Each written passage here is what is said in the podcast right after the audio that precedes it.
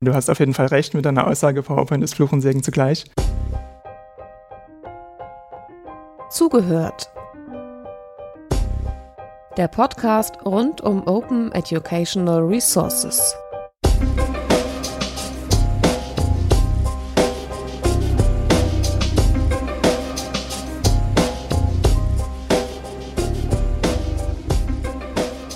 In dieser Folge von Zugehört geht es um ein OER-Projekt, das sich mit der vielleicht unterschätztesten Medienform in Sachen Openness beschäftigt. Wir werden gleich hören, was das ist. Kurz zum Rahmen für alle Menschen, die das später mal hören werden. Dieser Podcast wurde aufgezeichnet im Rahmen einer Session bei einem OER-Camp. Wir sind im Schwarzwald, im schönen Bad Wildbad. Wir schreiben Mai 2018, während wir das aufzeichnen, sitzen in der Landesakademie. Es ist extrem idyllisch. Draußen ist ähm, so dermaßen viel Frühling. Ähm, das ist, mich wundert, dass Leute noch in die Sessions reingehen, aber zumindest äh, einige haben das geschafft. Und mir gegenüber insbesondere Roy Meissner. Roy, erstmal ganz, ganz vielen Dank, dass du sagst, du bist bereit, hier mit uns zu podcasten. Ja, sehr gerne. Wunderbar du machst ein Projekt, das heißt SlideWiki, über das wollen wir jetzt eine Weile sprechen. Dazu gehört einiges mehr als nur so noch ein Folientool oder sowas. Ähm, das ist ja inzwischen schon ganz schön groß geworden, gehört ganz schön viel dazu. Ähm, vielleicht kurz zur Erläuterung. Ähm, Folien ist ja etwas, was bei OER nicht immer sofort auftaucht. Je nachdem, in welchem Kontext man spricht, wird von Arbeitsblättern oder Büchern oder Videos gesprochen. Dabei sind Folien ja eigentlich so das, äh, was man schon geremixed hat, längst bevor der OER Gedanke irgendwie groß wurde oder als Name erwähnt wurde. Folien baut man sich ja dauernd neu zusammen. Insofern eigentlich ein sehr vielversprechendes Medium. Magst du, bevor wir da weiter in die Tiefe gehen, noch einmal dich selbst vorstellen? Wer bist du? Wo arbeitest du? Was ist dieses SlideWiki-Projekt in der Kurzform? Ja, klar, gern. Um, ähm, erstmal an dich vielen Dank für die Einladung hier nach Bad Wildebad zum OER-Camp. Das ist wirklich sehr idyllisch hier. Äh, ich selbst bin Roy Meissner. Ich arbeite seit Beginn des Projektes, also 2016, auf dem Forschungsprojekt SlideWiki. Das wurde von der EU ausgeschrieben, ist auch ein relativ großes Forschungsprojekt. Bin nebenher noch äh, Forscher in, an der Universität Leipzig und schreibe da aktuell meine Doktorarbeit. Genau. Ähm, SlideWiki selber ist, wie schon gesagt, ein Forschungsprojekt, äh, aber auch eine Software, die man im Internet finden kann. Da kann man einfach auf slidewiki.org gehen, kann sich die Software mal anschauen, die läuft schon und kann man die auch selbst benutzen.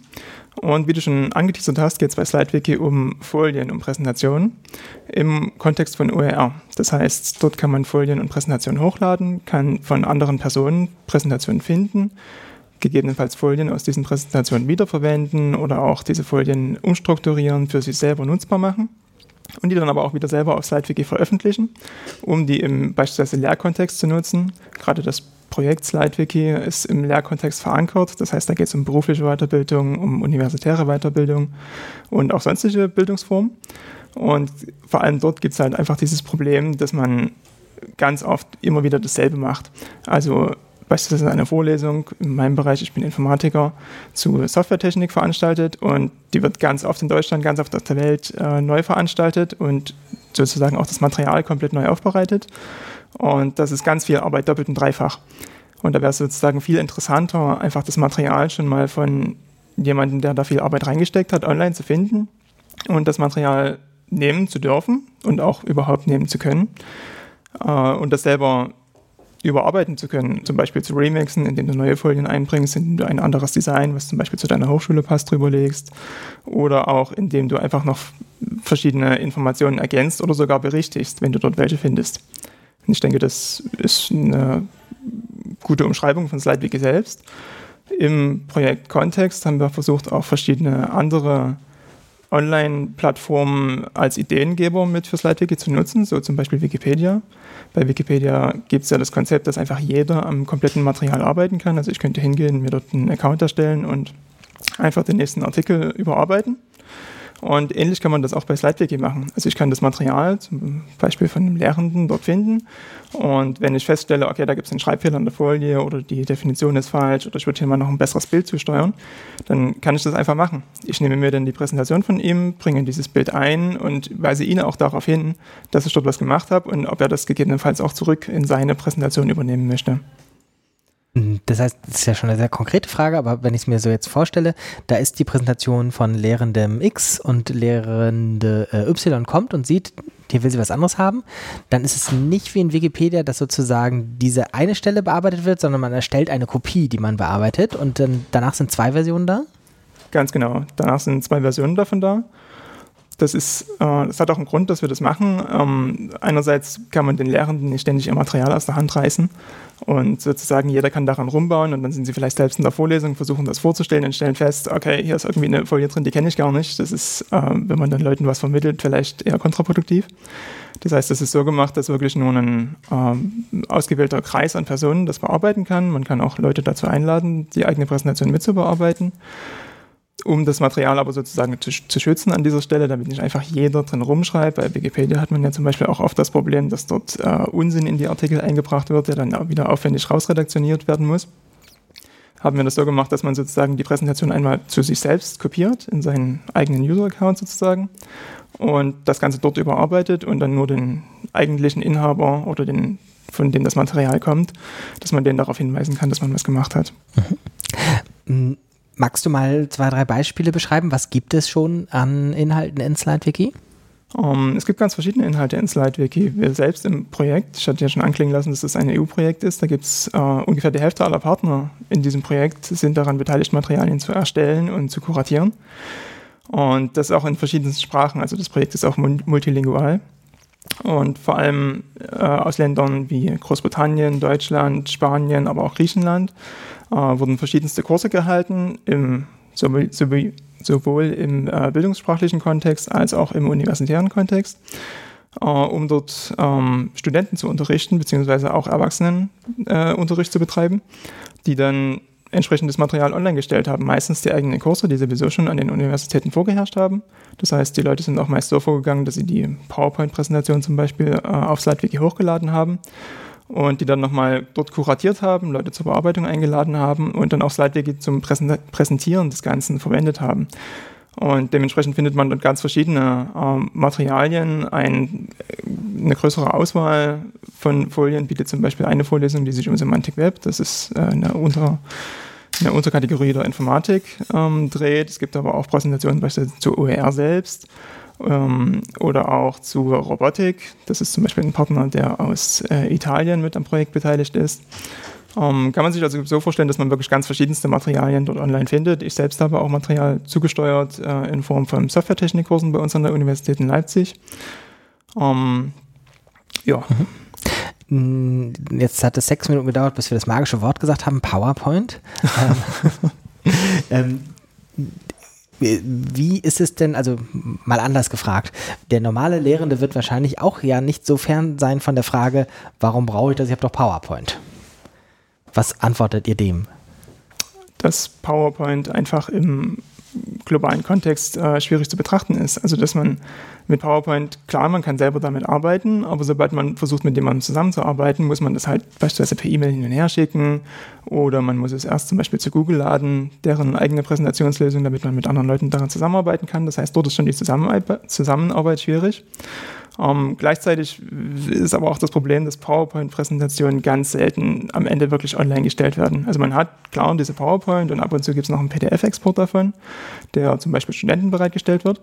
Aber das passiert meistens auf geschlossenen Plattformen und da kommt am Ende niemand ran. Und wenn ich jetzt zum Beispiel meinen Kurs vorbereiten möchte und der ist neu für mich, also ich müsste das Material neu ausarbeiten, dann habe ich an der Stelle, wenn PowerPoint benutzt wird, ganz, ganz selten überhaupt die Chance, das Material zu finden, zu wissen, wer das äh, kuratiert hat und an, den, an die Person gegebenenfalls heranzutreten, um zu fragen, ob ich das überhaupt verwenden darf. Das ist ja auch immer so eine Sache. Um, ähm, und sobald man dort sagen würde, man geht auf SlideWiki mit seinem Material, ist es halt mehr oder weniger inhärent schon geklärt. Das Material steht einfach online, das ist auffindbar. Ich kann andere Leute dazu einladen, daran zu arbeiten und die können das auch einfach von selber finden. Mhm, ganz am Anfang haben wir jetzt ja schon gesagt, äh, Folien kann man ja sehr gut remixen, ähm, weil man sie sich neu zusammenstellt und sagt, jetzt nehme ich das und verändere nur diese Folie oder baue hier noch was dazu oder sowas. Ähm, ist da die PowerPoint Vorherrschaft, ähm, Fluch und Segen zugleich. Also einerseits kennen es alle, andererseits starten ja die Leute auch wirklich selten ganz neue Projekte, sondern haben immer schon irgendwas, auf das sie aufbauen. Ähm, und äh, wenn jetzt also so ein Lehrender sagt, ich habe jetzt hier aber schon ein paar Folien, entwickle nicht alles von null, ähm, müsst ihr den dann überzeugen, alles, was er bei PowerPoint hat, schon in die Tonne zu treten und neu anzufangen oder gibt es flüssigere Übergänge in SlideWiki? Um, es gibt auf jeden Fall flüssigere Übergänge nach SlideWiki, aber du hast auf jeden Fall recht mit deiner Aussage, PowerPoint ist Fluch und Segen zugleich. Wir haben in SlideWiki das so gestaltet, dass man die PowerPoint-Präsentation einfach importieren kann. Aber wie man das vielleicht von vielen Tools äh, gewohnt ist, geht das nicht reibungslos. Also wenn man das importiert, dann äh, geht das ein oder andere verloren oder zum Beispiel eine Animation äh, bleibt auf der Strecke oder gegebenenfalls ist das Bild dann doch mal nicht ganz an der perfekten Stelle, wo es vorher war. Das heißt, da muss man dann nochmal drüber gehen und dort nochmal nachkuratieren. Trotzdem versuchen wir das Ganze zu optimieren, damit sozusagen der Reibungsverlust an der Stelle so minimal wie möglich ist. Denn wir haben selbst mit unseren eigenen Partnern festgestellt, dass natürlich großer Unmut entsteht, wenn das ganze Material schon fertig ist, gerade wenn man, wenn man im Universitätskontext ist, dass dort einfach sehr große Materialienbestände dastehen und die Lehrenden oder die Leute, die das äh, Material am Ende vortragen, dass die nicht immer die Zeit haben und die Kapazität, das Material nochmal komplett zu überarbeiten, nochmal jede einzelne Slide durchzugucken. Ja. Mm. Was ist denn der größere Aufwand für so einen durchschnittlichen Hochschullehrenden, dass er das alles irgendwie mit SlideWiki machen muss? Oder ist nicht ohnehin schon ein riesiger Aufwand, das veröffentlichungsfertig zu machen? Also egal mit welchem Tool, äh, zu gucken, irgendwie habe ich tatsächlich alle irgendwie urheberrechtlichen Umstände für die verschiedensten Grafiken, die ich drin habe, äh, sind das alles noch Zitate oder habe ich hier schon kopiert ähm, und müsste mich fragen, irgendwie, wie ist das lizenziert etc. Was sind da so die größeren Hürden und warum ist nicht jeder Lehrende schon längst und das äh, auf SlideWiki unterwegs? Ich denke, das, was du gerade beschrieben hast, ist eher eine Hürde im Kopf der Leute selber dass man sagt, ähm, ich habe einfach Angst, dass mein Material urheberrechtlich geschütztes Material enthält und ich deswegen das nicht online stellen möchte, weil ich könnte gegebenenfalls verklagt werden oder angezeigt werden. Ähm, das versuchen wir auf SlideWiki teilweise zu äh, unterstützen, damit man das rausfindet.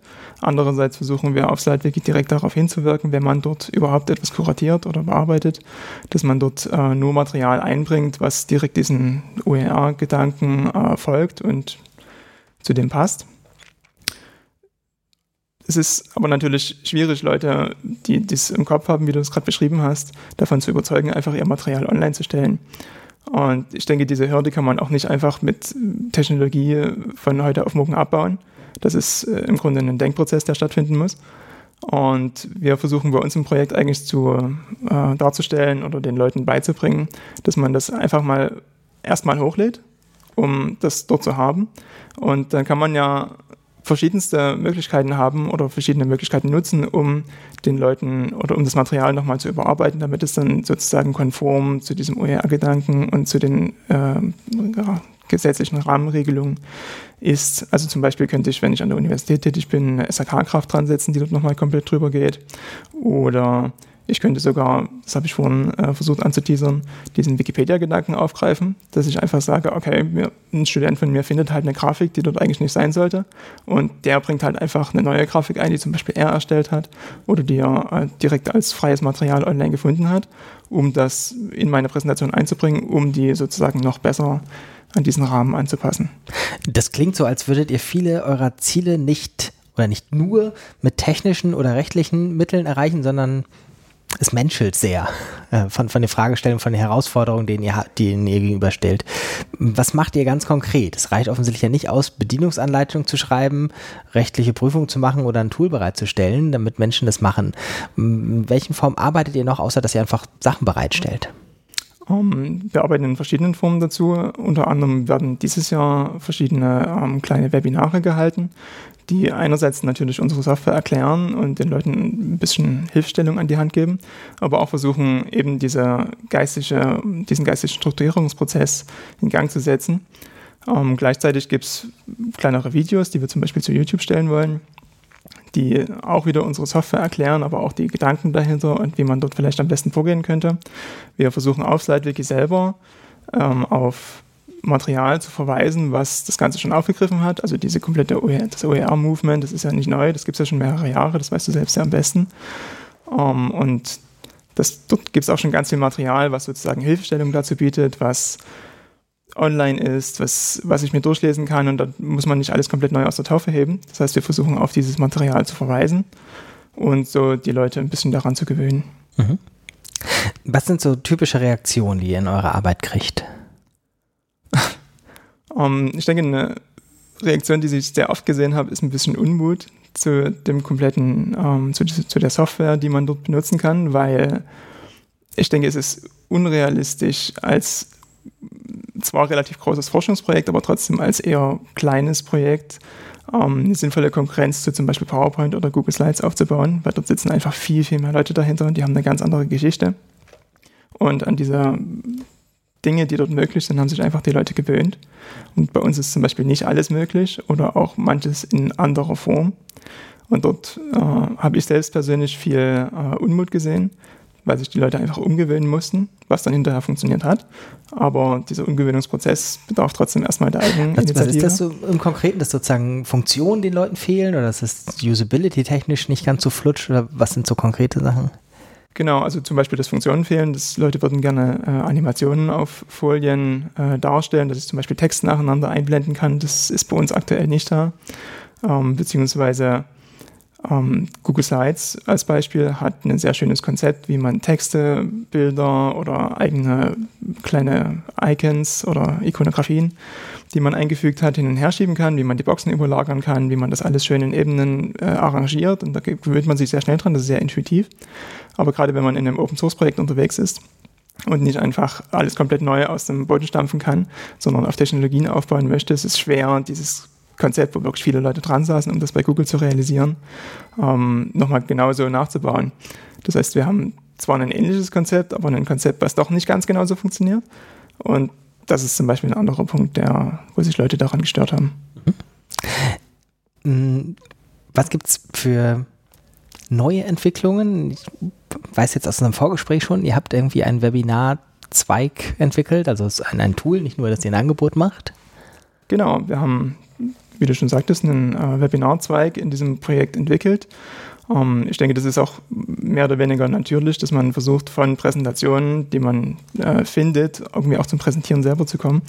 Und ähm, das ist unter anderem eine Arbeit, die sehr von mir mit vorangetrieben wurde, die einfach versucht, einen hybriden Ansatz zu fahren. Also normale Webinare oder Online-Seminare werden ja oft so gestaltet, dass man einfach eine Online-Zuhörerschaft hat.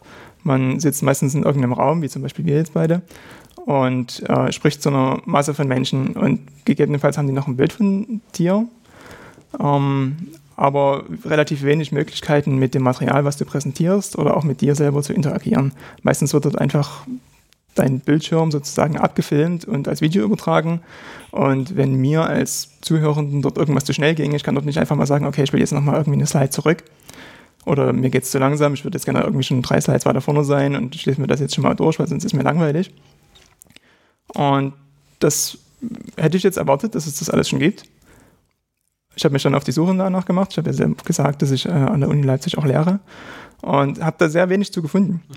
Und das war dann im Grunde so der Anstoß, äh, das Ganze in unser Projekt auch einzubringen. Wir haben dann ein kleines Tool entwickelt, das nennt sich bei uns einfach SlideWiki Presentation Rooms, ähm, was auch einfach jeder nutzen kann. Man muss nicht mal einen Account auf SlideWiki haben, um dort irgendwas zu präsentieren.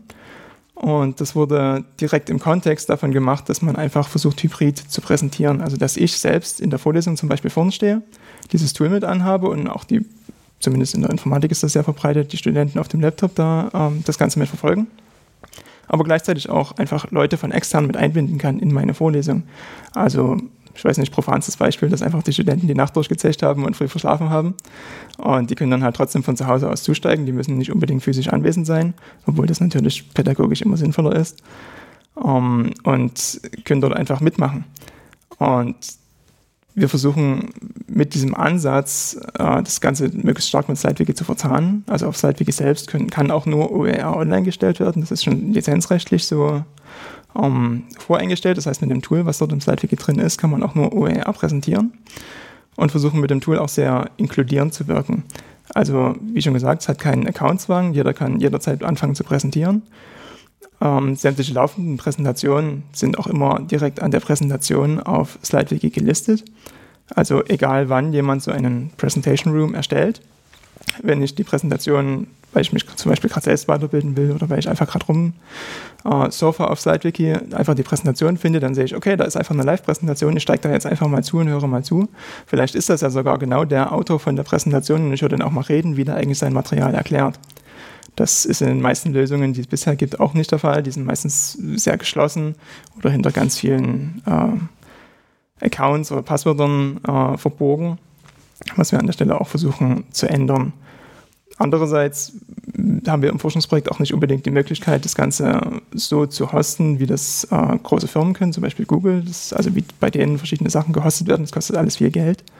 Und das ist bei uns im Forschungsprojekt nicht unbedingt drin. Deswegen haben wir einen Ansatz gesucht, der das versucht, äh, möglichst günstig zu realisieren. Und sind damit eigentlich, ich denke, ganz gut gefahren, weil wir so eine Mischung aus den großen Konferenztools, die man so kennt, zum Beispiel Big Blue Button oder Adobe Connect, aber auch den kleinen Videokonferenztools, sowas wie Hangouts oder Jitsi Meet, ähm, geschaffen haben, wo wir aber so ein bisschen diese Schranke von, ich würde jetzt mal behaupten, kleiner als 20 Teilnehmer, wenn man nicht dafür zahlen will, bei diesen Videokonferenztools, ähm, einfach deutlich erhöht haben. Also bei uns können einfach 100 Teilnehmer gleichzeitig an so einer Präsentation teilnehmen, können kostenfrei dazusteigen. Das komplette die Präsentationssoftware ist völlig kostenlos, die kann immer und überall benutzt werden. Und das ist möglich, indem wir einfach ähm, nicht irgendwo in der Welt irgendwelche Server hosten, wo Software von uns drauf läuft, sondern das ist bei der Präsentation eine direkte Verbindung von zum Beispiel deinem Laptop zu meinem Laptop, wenn ich dir zuhören würde. Und dort müssen, wir, dort müssen wir nicht irgendwie viele, viele Daten durch irgendwelche Server leiten, die dann wieder Geld kosten an der Stelle oder wo wir dann am Ende eine Privatsphärenproblematik bekommen, weil an der Stelle könnte ich die Daten ja auch abfassen. Um, ähm, genau. Mhm. Wo, wo, steht ihr da jetzt? Also ähm, für, für die Nachfeld, wir haben jetzt Mai 2018. W wann habt ihr es gestartet? Wie weit seid ihr da in der Praxis jetzt? Ähm, das komplette Projekt SlideWiki hat Anfang 2016 gestartet und läuft noch bis Ende 2018, also Ende, Ende dieses Jahres. Es äh, gibt schon sozusagen eine, einen Anschluss, nicht Projekt, aber also eine Herangehensweise, wie man das Ganze am Ende weiterführt. Denn wir haben ja die Software entwickelt, die sollte natürlich gewartet werden. Die sollte, wenn es möglich ist, auch irgendwann mal ähm, in gewissen Bereichen kommerzialisiert werden, dass ich dort zum Beispiel einen Verein dahinter ähm, selbst tragen kann. Und das ist im Grunde auch das, was passieren soll. Wir wollen einen Verein gründen, der das äh, SlideWiki dann betreut und dann gegebenenfalls auch weiterentwickelt vielleicht aber auch in eine Richtung geht, die dann äh, mehr an Privatorganisationen anknüpft. Also zum Beispiel dann ganz spezielle Erweiterungen schafft, die zum Beispiel für das Fraunhofer Institut oder für ein x-beliebiges Unternehmen ähm, wichtig wären, die vielleicht nicht so offen in der Welt unterwegs sind, wie, das, wie man das im Open Education immer so gerne hätte. Ähm, und das ähm, Warte, es heißt SlideWiki Presentation einfach, richtig? SlideWiki Presentation Rooms. Genau. Wo, wo, seid ihr da? Also wann habt ihr das gestartet? Ist das jetzt schon auch öffentlich nutzbar? Das ist öffentlich nutzbar, das ist ganz normal im SlideWiki integriert. Mhm. Um, ähm, wenn man SlideWiki offen hat, hat man sozusagen in der Mitte die Präsentation und rechts gibt es ein kleines Infopanel. Um, ähm, dort ist das als Beta-Feature um, ähm, gelistet. Uh, kann man einfach benutzen, kann auch jeder jederzeit benutzen, wie gesagt auch ohne Accountzwang. Und gestartet haben wir das Projekt, ich glaube, Mitte letzten Jahres. Ähm, haben ungefähr im Dezember eine erste Version davon rausgebracht, die dann live verfügbar war und von den Leuten genutzt werden kann. Und sind aktuell noch an verschiedenen Weiterentwicklungen äh, davon dran. Also zum Beispiel, dass ähm, so eine Session, die man dann hat, so eine, so eine Präsentation, dass die auch aufgenommen werden kann. Also ich sozusagen die Stimme des Präsentators aufnehme und wie und wann Slides weitergeklickt werden und dem Präsentator am Ende anbietet, dass er da ein Video daraus produzieren kann, was er dann selbst nutzen kann, zum Beispiel zu YouTube zu stellen, beziehungsweise würden wir, das ist jetzt noch nicht in der Arbeit, aber auf jeden Fall angedacht, ähm, das auch gerne so haben, dass man das, das, das dann zu SlideWiki stellen kann, dass selbst wenn aktuell gerade keine Präsentation läuft, ich mir trotzdem eine Präsentation ansehen kann und vielleicht nochmal eine sprachliche Erklärung äh, zu den Slides, zu den Folien habe und vielleicht sogar mehrere verschiedene Versionen von sprachlichen Erklärungen, weil es ist ja nicht immer so, dass ich bei dem einen Dozenten oder Vortragenden das immer sofort verstehe. Da gibt es ja auch viele persönliche Stile, mit denen ich äh, harmonieren muss oder möchte. Und ähm, dort wäre es sozusagen inter interessant, einfach nochmal eine Alternative zu haben, wo mir das alternativ erklärt wird. Wir sind aber auch noch an äh, mehr Features dran SlideWiki soll zum Beispiel demnächst ähm, unterstützen, Präsentationen auch übersetzen zu können in verschiedenste Sprachen. Also auch nach diesem Crowdsourced-Ansatz, den Wikipedia fährt, dass sich äh, irgendwelche Leute, die das Material interessant finden, ransetzen können, um das in eine andere Sprache zu übersetzen. Zum Beispiel mein eigenes, mein eigenes Seminar von der Universität Leipzig, dass das jemand interessant findet und dann einfach sagen wir nach äh, Englisch übersetzt oder jemand anders nach, nach Französisch. Und sobald dann so ein Fundus an äh, Materialien, der in verschiedenen Sprachen vorliegt, äh, da ist, kann man das natürlich auch in diesem äh, Presentation Rooms benutzen, indem man einfach dem Zuhörenden die Auswahl gibt, was eigentlich das Material ist, das er präfer präferiert äh, sich ansehen möchte. Das kann man sich dann so vorstellen, dass der Vortragende beispielsweise die Präsentation in Englisch präsentiert und auch in, mit englischer Sprache dazu spricht. Das hören natürlich alle Zuhörer, aber Zuhörer A muss nicht unbedingt die englische Präsentation sehen. Der kann auch einfach die französische Präsentation sich ansehen. Und Zuhörer B sieht sich aber die Präsentation vielleicht in syrischer Sprache an, womit wir versuchen wollen, auch so ein bisschen äh, inkludierend zu wirken, um beispielsweise vielleicht eine aktuelle Problematik mit, der, äh, mit den Flüchtlingsströmen ähm, dort auch inkludierend auf diese Bevölkerungsschichten hinzuwirken.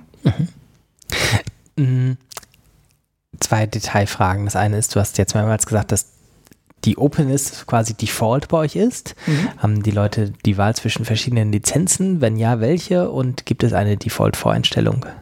Um, ähm, wenn man Material auf SlideWiki online stellt, also die Slides selber, da gibt es keine Wahl. Die sind immer unter Creative Commons Attribution Share Alike ähm, lizenziert. Beim Bildmaterial ist das Ganze etwas schwieriger. Da war es für uns auch schwieriger, sozusagen sinnvolle Quellen für Bildmaterial zu finden.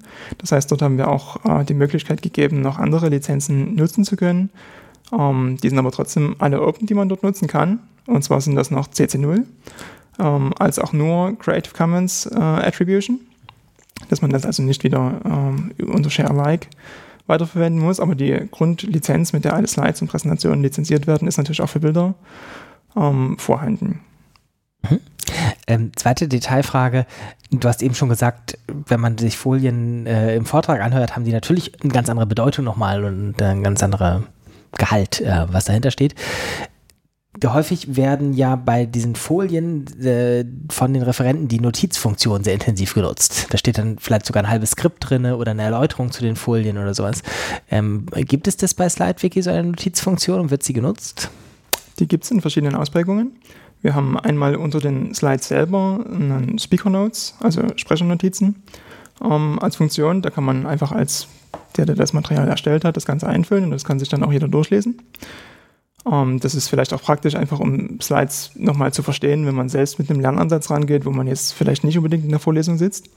Andererseits gibt es äh, unter den Slides, wie, wie auch unter den kompletten Präsentationen, eine Kommentarfunktion. Da kann man dann versuchen, mit dem ähm, Ersteller des Materials in Kontakt zu treten oder auch auf etwas hinweisen oder mit anderen, die das Material sich äh, ansehen, einfach in Kontakt treten, wie man das vielleicht auch bei Newsartikeln kennt. Da gibt es ja auch bei relativ vielen Newsseiten so eine Kommentarfunktion unter den Artikeln, wo dann teilweise sogar heftige Dis Diskussionen ausbrechen. Mhm. Ähm, Genau, das sind zwei Möglichkeiten, dort äh, nochmal sozusagen schriftlich was zu hinterlassen. Ich kann aber auch versuchen, den ähm, Ersteller des Materials und auch andere User direkt anzuschreiben oder den um Mitarbeitsrechte bitten. Dann kriegt er sozusagen eine kleine Notification, äh, dass ich dort gerne mitarbeiten würde und kann sozusagen entscheiden und auch vorher mit mir in Kontakt treten, äh, ob ich denn dafür geeignet bin, direkt an seinem Material mitzuarbeiten. Und ansonsten habe ich natürlich immer die Möglichkeit, das Material einfach zu mir zu kopieren und dort dran weiterzuarbeiten. Mhm. Gibt es auch sowas wie eine Vorschlagsfunktion? Also ähm, du sagtest am Anfang, es gibt quasi eine Benachrichtigung, wenn ich hier eine Kopie mache von deinen Folien, da was ändere, äh, dass der ursprüngliche Urheber benachrichtigt wird. Gibt es da sowas wie, ja, diese äh, Veränderung möchte ich gleich bei mir automatisch übernehmen oder sowas? Also genau, im, im Nachhinein zum Bearbeiter machen quasi? Mhm. Sowas ist angedacht. Das ist jetzt aktuell noch nicht äh, verfügbar, da wird aber schon dran gearbeitet, dass das möglichst bald dann online geht. Ähm, das ist dann so gedacht, wie du das gerade im Grunde beschrieben hast, dass ich das Material von ihm kopiert habe, das Material überarbeitet habe, mit welchen Möglichkeiten und äh, ja, mit welchen Möglichkeiten auch immer. Und dann sozusagen den Originalautor, wovon ich das kopiert habe, ähm, benachrichtige, dass ich hier eine vielleicht verbesserte Version davon habe oder vielleicht noch ein Slide mehr hinzugefügt habe, was das Ganze besser erklärt.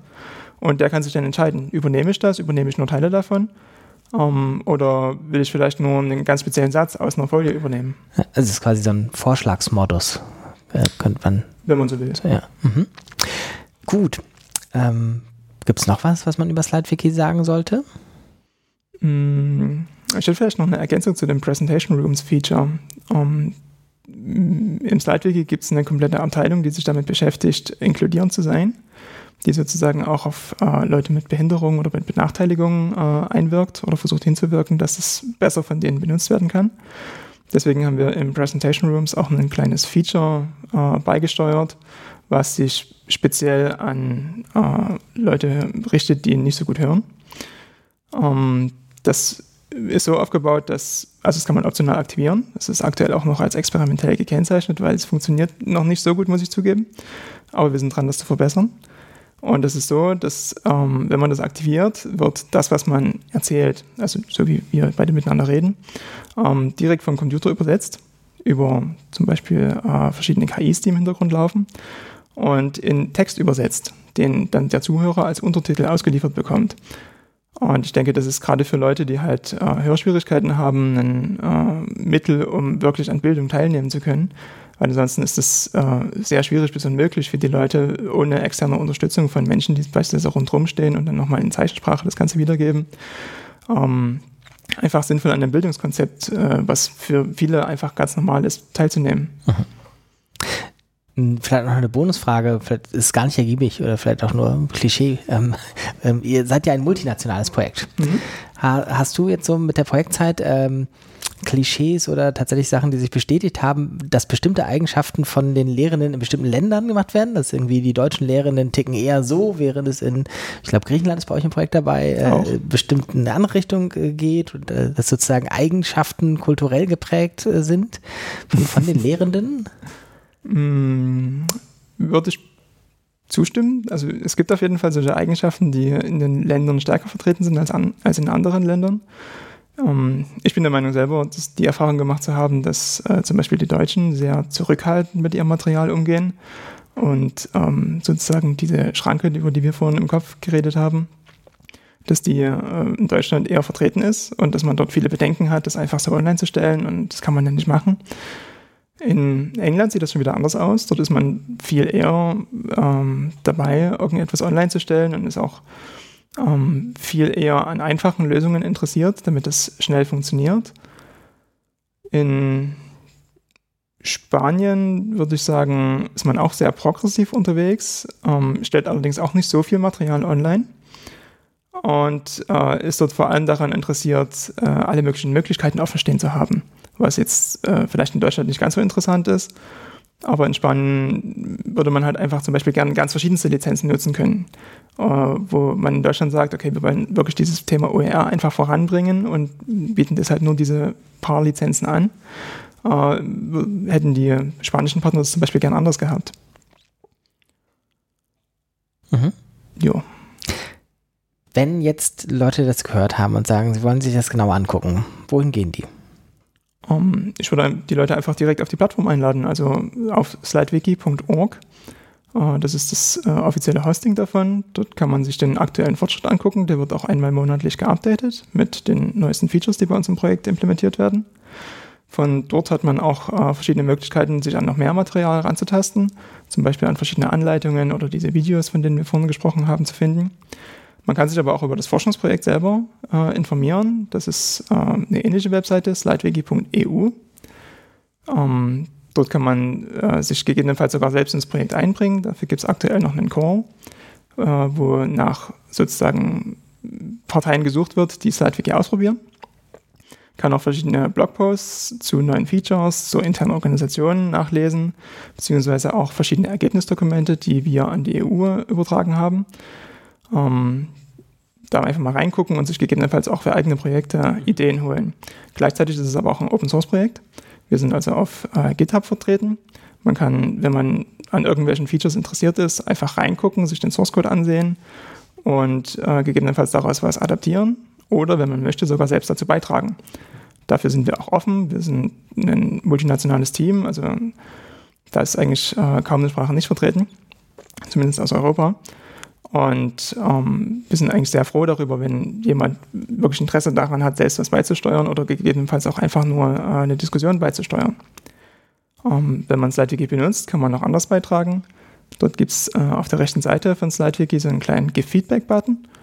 Wenn man also irgendwas äh, hat, was man sich besser vorstellen könnte oder einen Fehler gefunden hat, kann man da einfach draufklicken, kann einen kurzen Text dazu eingeben und dann wird das direkt bei uns im Projekt äh, uns als Entwicklern dargestellt und wir können da relativ schnell und dynamisch drauf eingehen und gegebenenfalls auch in Kontakt treten. Ja, ich denke, das sind eigentlich so die populärsten Möglichkeiten. Wunderbar.